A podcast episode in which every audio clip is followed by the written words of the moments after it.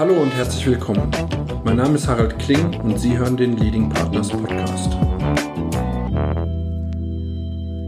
Heute ist Bernd Wendeln bei mir. Er ist Head of International Business Development bei der Cornercard in der Schweiz, hat zuvor bei der Lufthansa und bei Malzen Moore gearbeitet. Sehr spannende Persönlichkeit, die uns ganz viel erzählen kann über die Entwicklung, die der Finance-Markt gerade mit sich bringt und spannende neue Produkte, die sich daraus ergeben. Er hat in seiner Karriere schon einiges und vieles gesehen, hat in einer Branche gearbeitet, die natürlich sehr stark an den Konjunkturentwicklungen hängt. Ähm, der Branche, die äh, ich meine, ist natürlich der Bereich, in dem die Lufthansa heute aktiv ist, also neben den klassischen Flügen, dem Cargo-Geschäft eben auch das Drumherum, äh, um Kunden zu finden und sie zu binden und um spannende Produkte, äh, die man entwickeln und weiterentwickeln muss, damit äh, man erfolgreich ist und bleibt. Hallo und herzlich willkommen, lieber Bernd Wendel. Hallo, Herr Kling. Danke, dass ich dabei sein darf. Ja, äh, sehr gerne. Ich freue mich schon sehr auf das Gespräch. Damit ich bei all der Vorfreude keine Fehler mache, habe ich meinen kleinen Fragebogen, an den ich mich gerne halte. Und ähm, da gibt es immer eine Frage zu Beginn, die ich als besonders interessant empfinde, wenn ich mich mit Kollegen, möglichen Interessierten an unserem Podcast äh, unterhalte, nämlich die Frage, was reizt Sie am Umgang mit Menschen? Und das meine ich durchaus privat und auch beruflich. Was ist das, was Sie antreibt, um in Gespräche zu kommen? Also ich glaube, wenn ich beim Privaten mal anfangen darf, das, was mich am, ich sag mal, an meinem Gegenüber privat äh, interessiert, ist, was ist das eigentlich für ein Mensch, beziehungsweise aus was für einem Kulturkreis kommt er oder sie denn? Ähm, und warum, warum macht er eigentlich was und, und, und wie macht er das? Wie ist sein, sein Werdegang in der Vergangenheit äh, gewesen? Und was natürlich äh, dazu oder damit einhergeht, ist das ganze Thema auch, was motiviert und was frustriert ihn. Also letztendlich geht es darum, mein Gegenüber besser zu verstehen. Das ist im Privaten, glaube ich, mindestens so wichtig wie im Beruflichen, ähm, weil nur wenn ich ähm, auch im Beruflichen mein Gegenüber gut verstehe und auch die, die Probleme oder die, heute hat ja keiner mehr Probleme, sondern jeder spricht nur noch von Herausforderungen. Also bleiben wir, ich bleibe aber gern bei dem Thema Probleme, weil am Ende des Tages ist es so, wie es ist. Ähm, wenn ich das verstanden habe, dann kann ich natürlich auch Lösungen anbieten, die ihm oder ihr helfen, das, äh, die Prozesse besser zu machen oder die Geschäftsentwicklung positiv zu beeinflussen.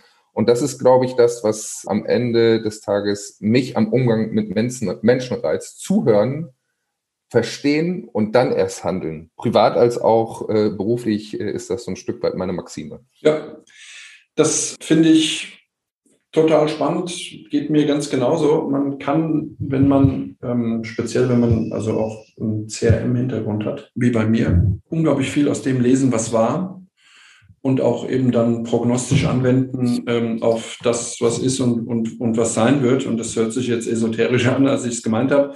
Es geht eben genau darum, zu verstehen, warum jetzt gerade jemand in welcher Situation ist und das eben auch nutzen zu können, um, um darauf aufbauend einfach ein, ein sinnvolles ähm, und zielführendes Gespräch führen, führen zu können. Und das, ähm, das, das finde ich auch sehr, sehr interessant. Ich würde ganz gerne ähm, von dem äh, Punkt oder von dieser, sagen wir mal, Thematik aus äh, einen kleinen Schritt zur Seite gehen und das jetzt mal umdrehen und, und fragen ähm, jetzt am Anfang Ihrer, Ihrer Karriere, das erste Bewerbungsgespräch. Können Sie mir dazu was sagen? Wie war das bei Ihnen? Oh Gott, oh Gott, oh Gott. Ja, ich sag mal, ich bin ja jetzt ähm, auch etwas älter schon und mein erstes Bewerbungsgespräch das war nach dem Abitur, respektive äh, nach der Bundeswehrzeit, also eigentlich so 1994, 1995. Also das sind schon einige Jahre zurück. Da kann ich mich noch ganz gut ähm, dran erinnern, weil, und das hat mich auch geprägt, ähm, die Vorbereitung immer eine ganz wichtige Sache ist. Da hat mein, mein Vater einen großen Anteil daran. Der hat nämlich ähm, am Tag vorher ist er mit mir die Strecke abgefahren, wo ich hin muss, dass ich den richtigen Weg erwische, weil es etwas weiter weg war äh, an der Stelle. Ich bin natürlich 30 Minuten vorher da gewesen, um sicherzustellen, dass alles passt. Und dann, gut, wie das dann so in Bewerbungsgesprächen ist, ist es äh, heute häufig so wie früher auch. Es gab, ähm, ich sag mal, einen schriftlichen einen Teil, theoretisch nenne ich das jetzt mal so ein bisschen, und einen persönlichen. Und mir hat aber immer schon das Persönliche äh, mehr gelegen. Und das ist, glaube ich, auch ähm, in dem Kontext, das habe ich dann erst später verstanden, äh, wichtig. Passt man überhaupt zum Team? Das, das hört sich für viele ähm, immer so als eine Ausrede an, aber als ich dann irgendwann in einer weiteren Entwicklung meiner Karriere auch ähm, die äh, Personen eingestellt habe, da ist das schon ein wichtiger Faktor. Und damals, in meinem ersten Bewerbungsgespräch 1994, war es so, dass das nicht funktioniert hat, weil es auch nicht gemenschelt hat äh, zwischen den äh, handelnden Personen. Und das ist auch eine Konstante für mich äh, aktuell auch immer noch. Es muss immer auf, auf einer menschlichen Ebene äh, funktionieren ähm, weil nur so ähm, macht es dann auch Spaß. Und Spaß ist, glaube ich, äh, was ganz Wichtiges im Beruf. Wenn man, wenn man den nicht hat, dann ist es eher eine Quälerei und ähm, dann ist man in der Regel auch nicht erfolgreich. Zumindest ist es meine Erfahrung. Ja, teile ich absolut zu 100 Prozent. Ich, ich bin auch ein großer Freund ähm, davon, dass man zunächst die Chemistry klärt oder auch spürt und darauf aufbauend kann sich dann viel entwickeln. Es gibt durchaus Gespräche, ähm, wo dir jemand sehr sympathisch ist, aber du, also jetzt mal vor dem äh, beruflichen Hintergrund ähm, ähm, zunächst beantwortet, die ähm, vielleicht jetzt im Moment ähm, an, an einer Stelle kein Geschäftspartner sein kann, aber du ihn trotzdem sympathisch findest. Und das ist viel mehr wert ähm, als andersrum jemand, der vielleicht für dich geschäftlich von Interesse ist, aber mit dem du irgendwie gar nicht kannst. Weil ich glaube, dass das einfach eine Basis ist, mit der man dann nicht erfolgreich miteinander arbeiten kann. Von daher kann ich das, kann ich das sehr gut äh, nachvollziehen. Und es bringt mich auch zu der Frage, wenn Sie sich heute mit Ihrem Gegenüber austauschen, worauf achten Sie? Was, was ist Ihnen wichtig? Was, was sind, gibt es so kleine Details? Also, keine Ahnung, Hemdkragen oder äh, meine Mutter hat immer gesagt, guck auf die Schuhe. Ja. ich meine, ist ja auch, äh, ja ist ja auch äh, nicht uninteressant, äh, Schuhe zu haben. Gibt es drei, vier Geschichten, die mir passiert sind mit, mit Schuhen. Aber das, darum geht es ja heute gar nicht, sondern worauf achten Sie? Ach, das mit den Schuhen würde mich schon nochmal interessieren, Herr Kling. Das können wir vielleicht ja, zum späteren um Zeitpunkt nochmal besprechen. Da ging es ja. um mich selbst und um Farbe auf dem Boden ähm, bei einem Kunden. Aber das, aber das erzähle ich Ihnen mal beim Bier. Aber ich sag mal, das mit den Schuhen ist sicherlich ähm, äh, ein interessantes Thema auch grundsätzlich. Ich, ich würde das ein bisschen allgemeiner formulieren. Wie geht man eigentlich mit den Dingen um oder auch seinem Umfeld? Ich sag mal, äh, geputzte Schuhe oder nicht geputzte Schuhe, abgelatschte Hacken oder nicht abgelatschte Hacken, aber auch, wie gehe ich eigentlich mit äh, meinen Mitmenschen um, verbal und auch nonverbal, mhm. mit Respekt. Das ist mir wichtig, ich sag mal, von der Empfangsdame angefangen bis hin ähm, zum, äh, wie soll ich sagen, äh, C-Level-Umfeld. Äh, mhm. Ich glaube, das sind Themen, nicht nur ich glaube, die, die sind mir wirklich wichtig. Umgangsformen nenne ich das mal. Was mich auch immer interessiert ist, hat er oder sie neben dem Beruf auch ähm, Interessen? Früher hat man so schön in den CV Hobbys reingeschrieben. Ja. ähm, und äh, das ist ein Stück weit aber auch ein wichtiger Faktor, weil ich glaube auch, man kann nur erfolgreich sein, wenn man ab und zu seinen Kopf auch mal von dem, ich nenne das mal den beruflichen Ballast befreit, ähm, zumindest für eine gewisse Zeit. Ähm, und da helfen natürlich sogenannte Hobbys, das ist dann nicht, ich lese gerne oder habe Interesse an fremden Kulturen, das, sind so die Klassiker, äh, sondern wirklich auch, was kann er oder sie denn mal so ein bisschen nebenher erzählen. Das ist sicher, sind sicherlich zwei Themen, die mir wichtig sind, worauf ich bei Menschen achte. Und ich sage jetzt mal, wenn ich so ein bisschen mehr in das Thema Beruf äh, hineingehe oder Aufgabe, ist mir immer wichtig, dass wie, wie mein Gegenüber auch an Probleme äh, herangeht. Eher kreativ oder braucht er oder sie feste Strukturen? Ich denke, gerade auch die Pandemie hat uns gezeigt, dass das Thema ähm, Kreativität oder Flexibilität, vielleicht ein besserer Begriff dann in dem Kontext, schon ein wichtiger ist, sich auf neue Rahmenbedingungen einstellen. Das ist ein Stück weit undeutsch, sage ich jetzt mal, oder für viele, weil der Deutsche an sich, um jetzt so ein bisschen so einen Stereotypen zu, ähm, zu nutzen, schon gerne in festen Strukturen unterwegs ist. Nur das ist, denke ich, was zu Teilen noch wichtig ist, aber immer mehr die Flexibilität äh, hier im Vordergrund steht. Und letzter Punkt, glaube ich, was mich noch interessiert, ist, was für einen Hunger hat er oder sie denn, was Neues zu machen? Also im Sinne auch von eine neue Aufgabe. Und äh, Ehrgeiz ist da ähm, vielleicht auch ein Begriff, ähm, der immer ein bisschen schwierig ist als sich, wenn man den mal so auseinander nimmt. Aber ich finde im Grundsatz ist schon gut, wenn Menschen Interesse an neuen Dingen, Dingen haben und auch ehrgeizig sind. Ja, ja, absolut, absolut. Das, das sehe ich auch so. Ich habe mich kürzlich mal mit jemandem unterhalten und ähm, habe mich darauf vorbereitet und dann habe ich gesehen, dass er äh, Schachboxen macht. Und habe ich mir gedacht, um Gottes Willen, das ist, ähm, es hört sich sehr, sehr anstrengend an. Und das ist es wohl auch. Ne? Also da boxt man irgendwie eine Runde und, und dann spielst du Schach, ähm, sozusagen statt dich auszuruhen und dann boxst du wieder. Und kann natürlich äh, dazu führen, dass man gar nicht so gut Schach spielen muss, wenn man wenn der rechte Schwinger, wenn der rechte Schwinger passt.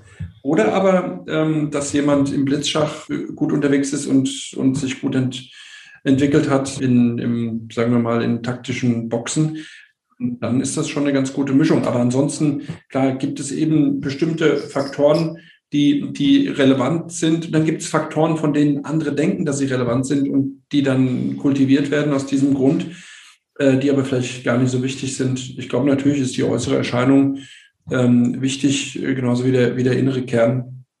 Und dann dieses andere Thema, dieses, das Miteinander gestalten zu können. Ich glaube, da ist auch so viel, was nonverbal und, und gar nicht so im, im Bewusstsein funktioniert, sondern was auch durchaus unterbewusst eine Rolle spielt. Mal irgendwo gehört von jemandem, der sich so mit psychosozialer Interaktion gut auskannte, Professor Möller, der gesagt hat, ähm, Unbewusstes erkennt Unbewusstes irrtumslos. Also man, man spürt das ähm, oder den gegenüber und, und, und weiß ihn, ähm, ohne ihn zu, zu kennen, trotzdem einzuordnen. Und ich glaube, dann sind diese ganzen anderen Themen, die so drumherum sind, das, was das nochmal abrundet. Also dieser, dieser innere Kern, der, den kann man nicht verbergen. Also das ist zumindest so meine Erfahrung jetzt nach wirklich Tausenden von Gesprächen, die, die äh, ich jetzt in meinem Leben äh, immer mit Freude geführt habe. Ja, das glaube ich sofort. Ich glaube, ähm, wie Sie sagen, der innere, also ich habe das noch nie so, ähm, ich sag mal, beschrieben äh, gesehen oder gehört, wie Sie es sagen, aber ich finde die Quintessenz genau, was Sie beschreiben, den inneren Kern kann man nicht verbergen. Ich glaube, da ist ganz, ganz viel Wahrheit dran, ja. Mhm. Um mal bei dem Punkt zu bleiben, wie ist denn Ihr Managementstil geprägt? Also was, wie, wie, wie, was sagen ähm, Ihre Kollegen, Ihre Mitarbeiter, ihre Geschäftspartnerinnen, wenn man sich mit ihnen äh, unterhält, was, was, wie kommen sie an, in Anführungszeichen? Mhm. Also ich glaube, Sie haben das ja auch sehr intelligent ähm, differenziert zwischen, ich nenne das jetzt mal innerer Wahrnehmung im Unternehmen und dann ähm, Richtung äh, Kunden oder, oder Vertrags- oder Vertriebspartner, wie auch immer man das ausdrücken möchte. Ich würde mal grundsätzlich sagen, ich bin ein großer Freund von äh, Makromanagement. Das heißt natürlich nicht, dass es alles wirr ähm, abläuft, sondern dass man natürlich, und das ist schon entscheidend ähm, beim, beim Makromanagement, sich auf eine klare Strategie festlegt und die auch kommuniziert. Nur so können die, die Kollegen, mit denen man zusammenarbeitet, mit dem Team, verstehen, wohin die Reise geht, was so nach dem Motto das, das größere Ziel ist. Und daraus müssen muss man auch ganz klar Ziele ableiten, die dann helfen, ähm, daran sich auch zu messen. Was das aber auch dann heißt, ist, dass man ähm, den Mitarbeitern die maximale Freiheit geben sollte, um die zu erreichen. Mal ganz banal, der eine ist eher ein Morgenmensch, der andere eher ein Abendmensch. Das ist äh, was Wichtiges, denke ich, dass man das berücksichtigt. Und da hat uns die Pandemie, glaube ich, auch äh, dabei geholfen, ähm, dass, das, dass man das ein bisschen verinnerlicht. Ähm, da, da, das ist in der Vergangenheit, glaube ich, eher in festeren Strukturen gewesen und das ist jetzt etwas fließender. Ja, absolut. Nur ist es natürlich, also ich, ich bin da äh, natürlich ganz tief drin. Wir haben jetzt hier für, für unsere Kollegen äh, auch in der Diskussion, ist ja so eine Art Homecoming jetzt. Also jetzt schauen wir mal, ob die vierte Welle kommt oder nicht. Ja. Ähm, ich, ich hoffe, dass sie äh, nicht, nicht, so, äh, nicht so schlimm wird wie das, was wir bislang erlebt haben. Aber ist natürlich, ist natürlich so, dass man da viele Vorteile hat. Dass die Digitalisierung hat sich ihren Weg gesucht jetzt. Das hat alles sehr geholfen. Und das, was wir gerade tun, äh, ist ja auch so eine virtuelle Plattform, die, sagen wir mal, vor zwei Jahren vielleicht jetzt noch nicht ähm, äh, dieses Medium gewesen wäre. Wir machen große Meetings auf den bekannten Plattformen, Teams, Zoom, äh, Google Meet und so weiter. Das funktioniert alles. Kürzlich war ich auf einer Plattform, die hieß Blue Jeans. oder so. Fand ich, war, war ganz gut eigentlich. kann man sich merken. kann man sich merken. Gibt so einen äh, alten, äh, ich weiß gar nicht, wie dieser Musiker heißt, David Dundas oder sowas, der äh, My Old Blue Jeans. Aber zumindest, also gibt es äh, spannende Plattformen. Aber das, was, was ich so ein bisschen schwierig finde, ist, dass das einen Menschen und seine, sein, sein Charisma und sein, seine Aura nochmal zu spüren ist in einem persönlichen, in so einem Face-to-Face -face halt anders. Eine Dynamik in einer Gruppe, wenn man in einem Brainstorming, in einem Teamgespräch ist, ist nochmal anders. Es gibt Leute, die nach wie vor ein Problem haben, in eine Kamera zu sprechen ähm, oder sich da eben entsprechend gut auch zeigen, darstellen und so weiter zu können. Ähm, das führt natürlich dazu, dass man die ein oder andere Persönlichkeit heute gar nicht mehr so wahrnimmt. Es gibt Leute, die haben ihren Mitarbeitenden oder ihre Vorgesetzten äh, gar nicht erlebt. Das heißt, die sind mittlerweile, also wenn du kleiner zwölf Monate in einem Unternehmen warst, kann dir das passieren. Du bist irgendwo hingekommen, hast im Homeoffice gearbeitet, bist wieder gegangen und du hast das Unternehmen nie gespürt. Daraus ergibt sich ja auch was. Ne? Also das Thema Loyalität verändert sich. Es gibt Leute, die sind loyaler, äh, weil sie auch irgendwie dann so aus einer Angst oder aus einer Dynamik geboren dann das empfinden.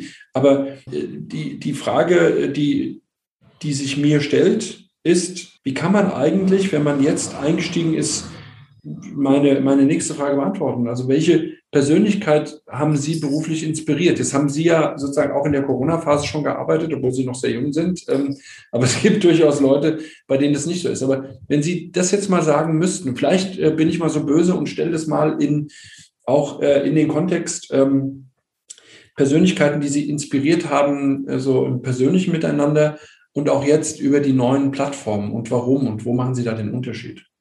Also, ähm, welche Personen mich inspiriert haben? Also zum einen einmal, und ähm, vielleicht ist das sogar so ein bisschen so, so, eine Brücke zur, von der digitalen auch zur, ich nenne das jetzt mal zur visuellen oder, oder physischen Welt. Mhm. Ich glaube, die Person, die ich jetzt gleich nenne, die nennen immer irgendwie viele. Ähm, ich glaube aber, die Person hat ganz viele Schattenseiten gehabt. Steve Jobs meine ich.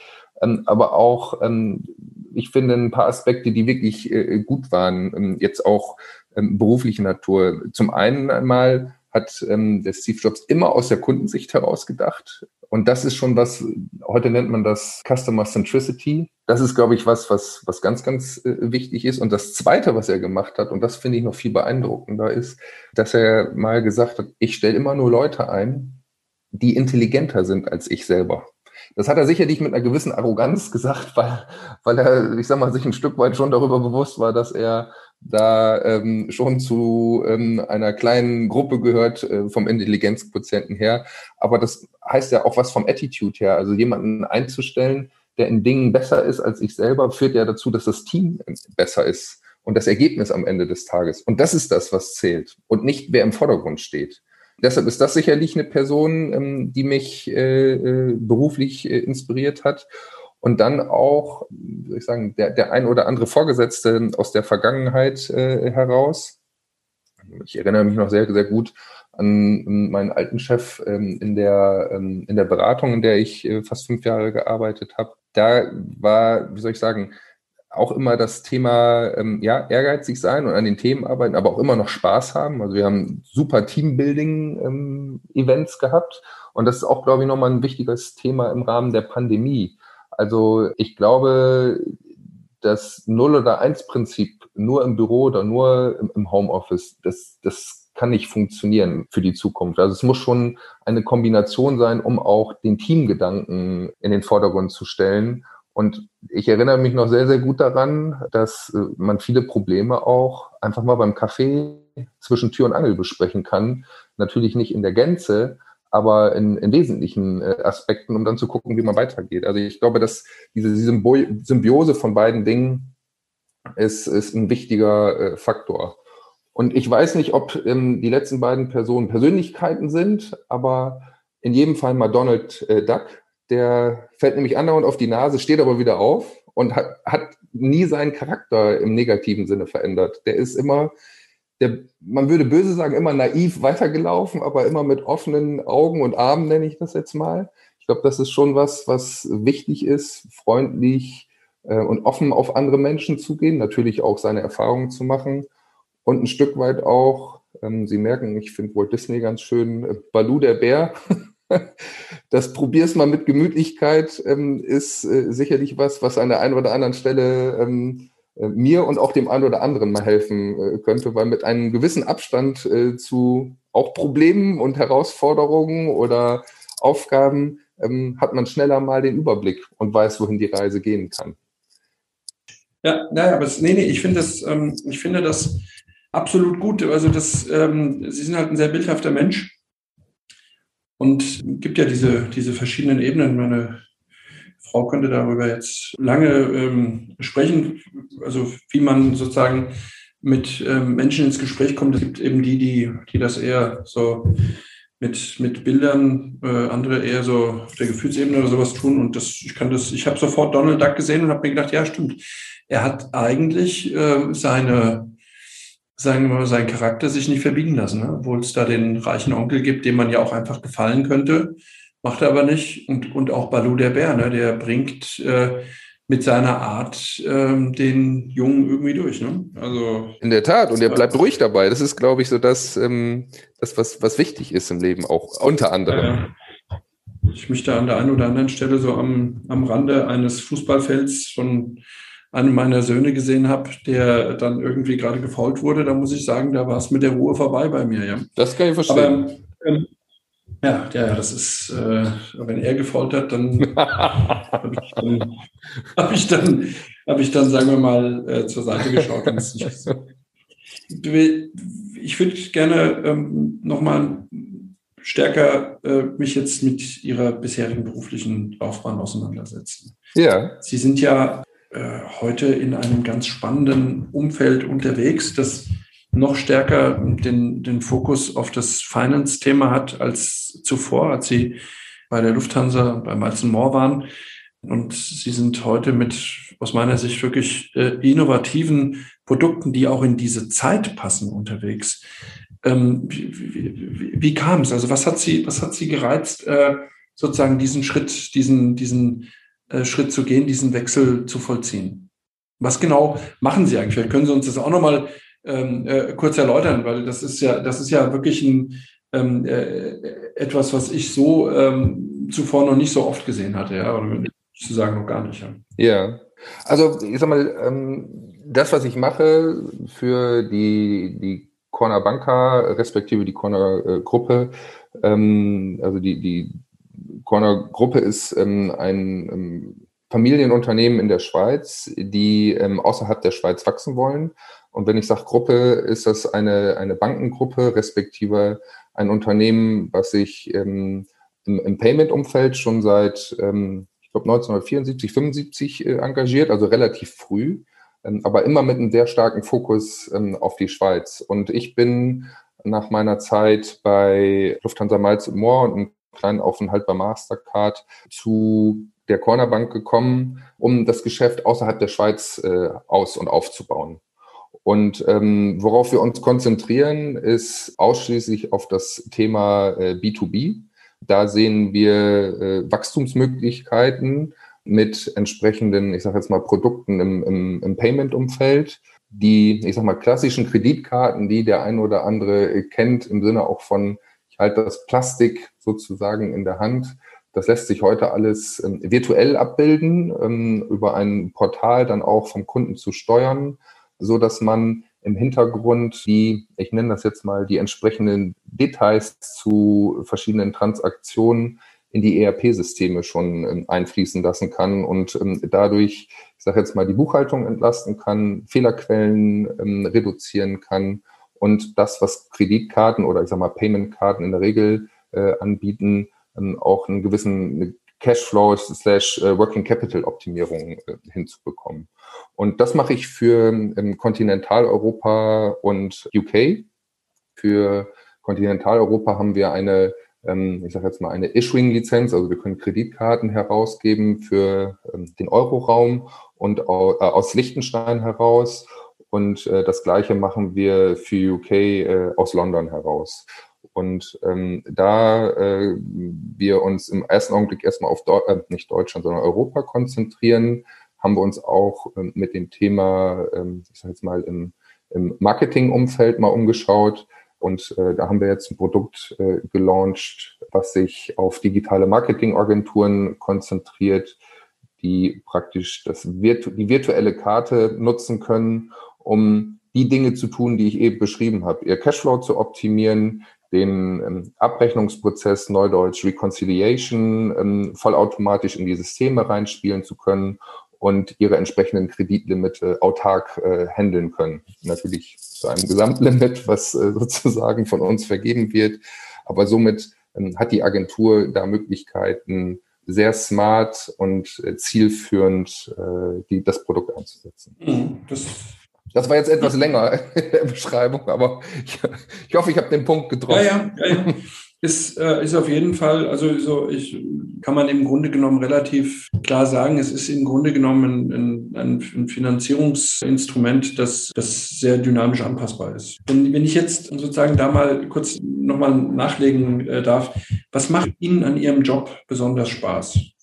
Und vielleicht auch hier wieder im Vergleich. Also Zeit bei Miles More und die, und, und die Zeit jetzt. Ich meine, wir alle sind, auch wenn es die meisten nicht zugeben, ähm, die wir viel im Flugzeug saßen, das hat sich auch verändert, ähm, haben auch immer natürlich geguckt, wo wir langfliegen und welche Meilen wir haben und welchen Status wir haben. Das hat ja auch was mit, mit, dem, mit der Eitelkeit zu tun, die, die wir ähm, so in uns haben und, und, und in uns spüren. Und das ist natürlich auch etwas gewesen, was gepflegt wurde. American Express ähm, hat das auch mit den verschiedenen Karten. Ähm, andere haben versucht, das, äh, das äh, zu kopieren. Aber am Ende des Tages ist Status natürlich auch immer ähm, das, was die anderen über mich denken. Ne? Nicht nur das, was ich selbst habe. Ich glaube, wenn man sich heute anschaut, die meisten Zusatzleistungen, die du auf einer Karte hast, werden von den Leuten gar nicht genutzt. Aber trotzdem zieht man eine Platin lieber als eine goldene oder sowas. Ist man lieber Senator, als dass man irgendwie als Frequent Traveler durch die Welt läuft oder vielleicht überhaupt keinen Status hat. Oh Gott. Ja, das sind, das, das sind natürlich Themen, die äh, auch jeden Marketingmann immer freuen, weil man sagt, okay, ich habe genau den Nerv getroffen. Ja. Ich habe mich kürzlich mit einem unterhalten, der sehr spannendes Geschäft macht in einer Unternehmensberatung und die machen Preisstrukturen. Also die entwickeln Preismodelle für, für Dienstleistungen und Produkte. Und ähm, da ist das natürlich äh, auch, auch ein ganz, ganz relevantes Thema. Was ist das eigentlich wert, äh, was Besonderes zu sein? Was ist es mir wert? Und daraus abgeleitet, was ist, was bin ich mir wert? Ja.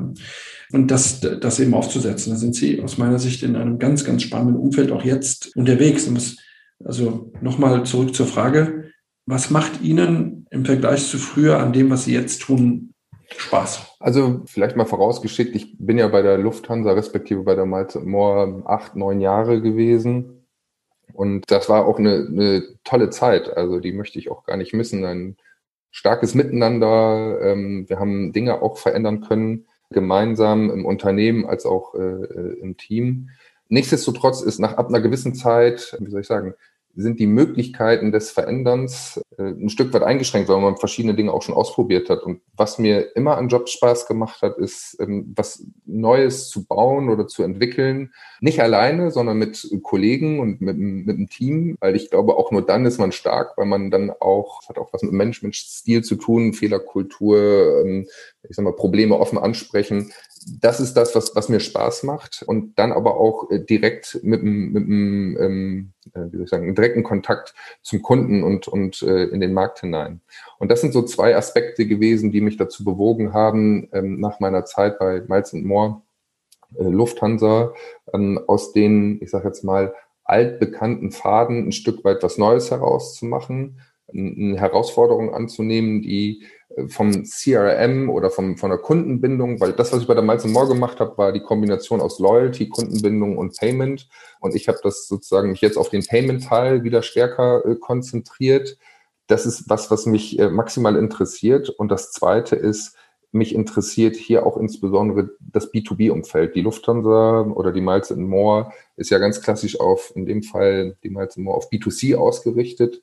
Und das waren die drei wesentlichen Punkte, ähm, warum ähm, ich gewechselt äh, habe. Also was Neues aufbauen, direkten Kontakt äh, in den Markt hinein und auch, wie sagt man so schön, in den Maschinenraum die Hände schmutzig machen äh, äh an der Stelle und ähm, der B2B-Teil. Das sind so die drei Aspekte, äh, die für mich dazu geführt haben, auch ähm, nochmal einen Schritt zu machen. Und der letzte ist vielleicht auch einer, der für viele wahrscheinlich direkt offensichtlich ist, ist auch mal einen Schritt in einen anderen Kulturkreis machen. Und jetzt wird der ein oder andere vielleicht ein wenig lachen, weil Schweiz ist ja doch irgendwie und Deutschland ähnlich manchmal ist das so und manchmal ist das gar nicht so. Manchmal ähm, sind die Kulturen sehr, sehr unterschiedlich, äh, die deutsche und die Schweizer Kultur. Aber auch das macht einen Reiz aus und das konnte ich, ich sag mal, in meiner Zeit bei der Miles Moore in mhm. unterschiedlichsten ja, Kulturkreisen kennenlernen. Wenn wir mal jetzt bei den offenen Themen sind, würde ich gerne noch mal eins nachlegen und, und äh, eine Frage stellen, einfach auch mal ein bisschen äh, auf deren Antwort ich mich immer ganz Kultur besonders freue.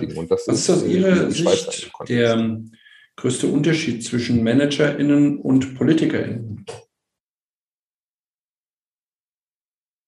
Wenn Sie gerade vom Maschinenraum und den schmutzig machen und Strategie und so gesprochen haben, fand ich das ganz interessant.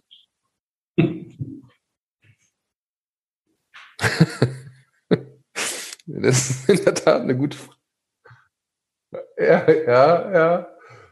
Aha. ja. Also, das klingt jetzt wahrscheinlich ein wenig polarisierend, aber vielleicht soll es auch so sein äh, von meiner Seite aus. Ich glaube persönlich, dass ähm, viele mhm. Manager mit dem, sag mal, Erfolgen oder Misserfolgen, respektive eben Handeln, die damit einhergehenden Konsequenzen viel stärker zu tragen haben oder damit konfrontiert sind als ein Politiker meines Erachtens mhm. nach. Das, glaube ich, ist der, ist der ähm, größte, größte Unterschied wenn Sie mich jetzt weiterfragen würden, würde ich gerne mal Politiker sein? Ganz bestimmt nicht. Weil egal was man macht, man kann es sowieso nie richtig machen.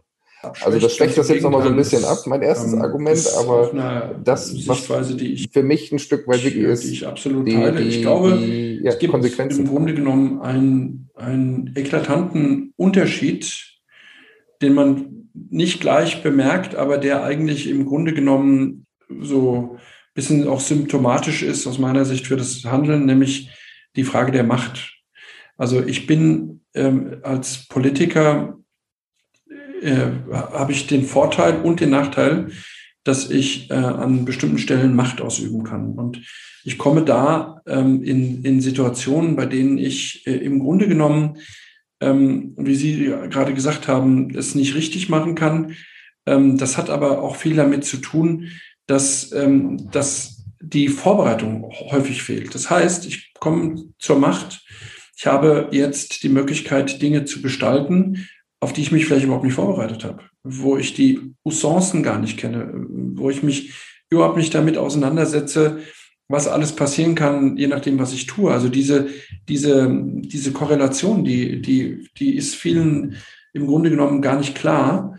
Und statt da sozusagen mit Offenheit äh, zu reagieren, passiert es halt häufig, dass man dann eben ins genaue Gegenteil, nämlich in so eine Art ähm, Verteidigungsmodus kommt. Und das, finde ich, äh, ist äh, häufig der Anfang vom Ende. Wir sehen ja jetzt gerade die Diskussionen ähm, bei, keine Ahnung, bei Frau, Frau Baerbock. Ähm, es äh, gibt, wollen die Grünen äh, den Kanzler stellen, auch noch eine Frau, wie schlimm, ja. Also wir sollten uns darüber freuen, äh, dass es diese Chance gibt. Und äh, was sozusagen ähm, umweltseitig passiert, ist eine gemeinsame Herausforderung, ist auch ein gemeinsames, wie Sie es vorhin gesagt haben, ein Problem, an dem wir uns stellen müssen. Es sind nicht die anderen, die das lösen können, sondern wir jetzt hier heute.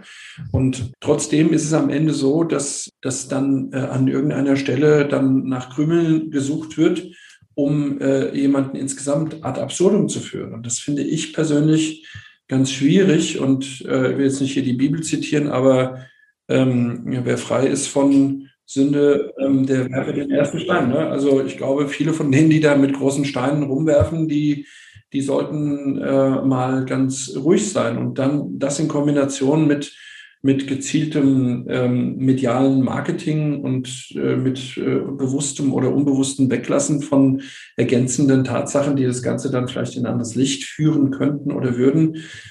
Äh, und das sage ich als ähm, sozusagen als jemand, der, der eher so ein rotes Parteibuch trägt. Äh, da, äh, da muss ich sagen, ähm, ähm, das finde ich, das ich ganz schwierig. Und deswegen, also wär, das wäre für mich auch überhaupt nichts, wenn du dann ständig äh, überhaupt nicht über die, über die Sache reden kannst, Aber es wäre für mich genauso schwierig, mit Leuten zu tun zu haben, die die Macht dazu ausnutzen, über Sachen zu reden, von denen sie keine Ahnung haben. Ne? Das ist die andere Seite der Medaille. Aber wenn wir jetzt ähm, sozusagen zum, zum Ende äh, unseres Gesprächs, äh, das mich, also das ich sehr inspirierend äh, empfinde, ähm, habe ich äh, nochmal eine ganz persönliche Frage. Und zwar, ich würde ganz gerne mit Ihnen über persönliche Grenzen sprechen. Also jetzt nicht, was würdest du tun, was würdest du nicht tun, sondern äh, an, an welchen Stellen wird aus Ihrer Sicht Beruf zur Last? An welchen Stellen ist Beruf Berufung? Wenn Sie diese Grenzen, dies ist ja auch äh, jetzt nichts, was man schwarz-weiß irgendwie sehen kann. Wenn Sie, wenn Sie darüber vielleicht noch mal kurz äh, mir Ihr Feedback geben könnten, das würde mich sehr freuen.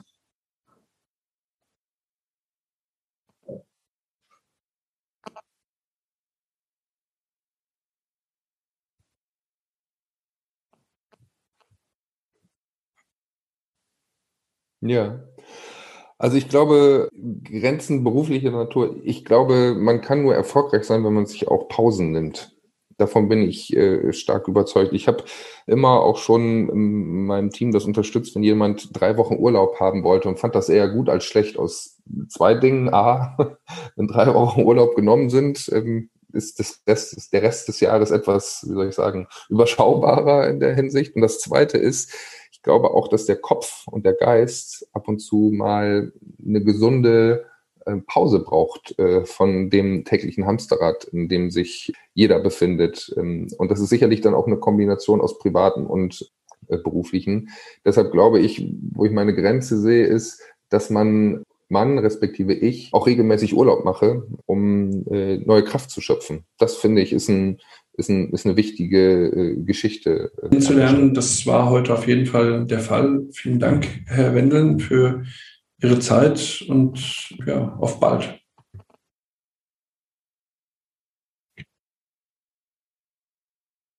Ja, gerne, gerne. ja, alles Gute, tschüss. Ja, danke Ihnen, Herr Kling. Hat Spaß gemacht. Und ich komme noch mal auf die Schuhgeschichte zurück. Bis dahin, alles Gute. Tschüss. Vielen Dank für Ihr Interesse. Bei Fragen erreichen Sie mich unter leadingpartners.de.